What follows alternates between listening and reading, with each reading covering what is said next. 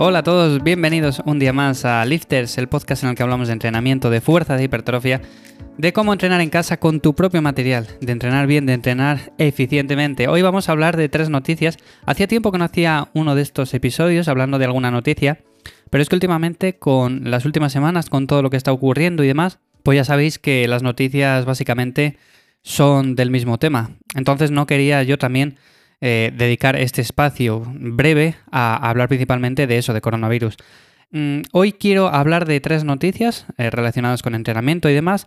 Y son tres noticias que de una forma u otra, pues al final están relacionadas también con todo esto, ¿no? No hay más remedio que hablar de este tema en estas semanas, con lo cual, bueno, simplemente la primera noticia que quería eh, destacaros, me parece interesante, es que muchos de vosotros seguramente os estéis planteando si tenéis que seguir pagando o no el gimnasio durante estas semanas.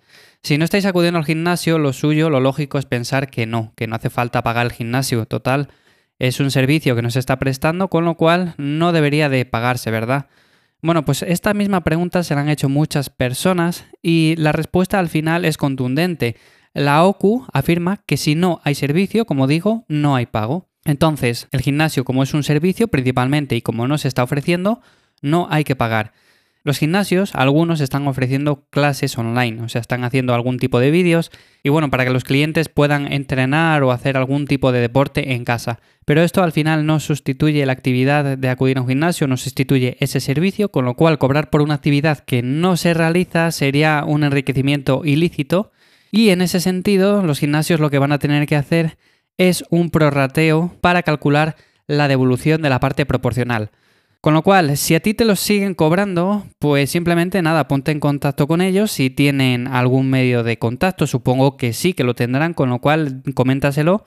Y esto es lo que se sabe a día de hoy, no necesitas pagar o seguir pagando la cuota de gimnasio, la seguirás pagando a partir de cuando empiece a abrir el centro deportivo de nuevo. La siguiente noticia también muy curiosa relacionada con el coronavirus. Dos detenidos tras detectar un gimnasio clandestino en un salón de Valle de Guerra. Esto es en La Laguna y miembros de la policía local detectaron que había un centro abierto, que había personas en su interior, se acercaron a ver y realmente sí, sí que había dos personas en su interior, en el interior de un establecimiento, de un gimnasio, y estaban entrenando.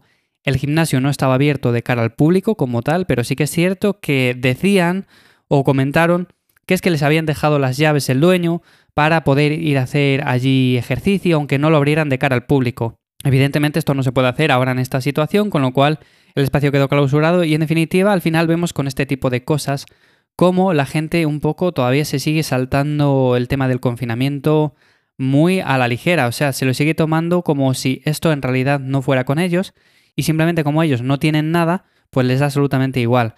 Entonces esto son cosas bastante serias porque al final estamos hablando de que si no se puede salir a la calle, si no se puede acudir a un sitio de estos que está clausurado por lo que está clausurado, pues no se puede ir y ya está. Aunque no se abra de cara al público, pero no se puede ir. Encima lo curioso de todo esto es que estaban haciendo deporte pero sin disimular absolutamente nada, porque estaban con la música puesta, vamos, que estaban ahí en su salsa, como quien dice se veía bien que era un establecimiento que estaba abierto, aunque no se pudiera ir a entrenar, y supongo que sería algún vecino o alguna persona la que diera el aviso de todo esto para que al final la policía se acercase y viera lo que estaba sucediendo. En definitiva, una noticia de estos días que, bueno, no deja de sorprendernos cómo muchas personas siguen saltándose la normativa. Y la última noticia relacionada con entrenamiento es que el Ayuntamiento de Barcelona, durante estos días, ha convocado una sesión de fitness en los balcones y promociona el deporte en casa. Bueno, es un ayuntamiento que en definitiva está optando por esta vía, está haciendo que las personas, bueno, pues se muevan un poco más durante estos días, se lo tomen con un poco más de calma y ha convocado, como digo, una sesión masiva de fitness en los balcones el 12 de abril. Simplemente, pues eso, para que la gente salga al balcón y sea un día un poco diferente, o sea, se haga un poco algo diferente y en ese sentido la gente se mueva un poco más. La propuesta es interesante porque, bueno, muchas veces no se ven este tipo de propuestas y al final la gente, aunque hace ejercicio en casa, pues es cierto que si todos salimos al balcón en un día en concreto, si se convoca de esta forma, pues parece que todos estamos más unidos y al final se ve que todos estamos en la misma situación y es también muy positivo.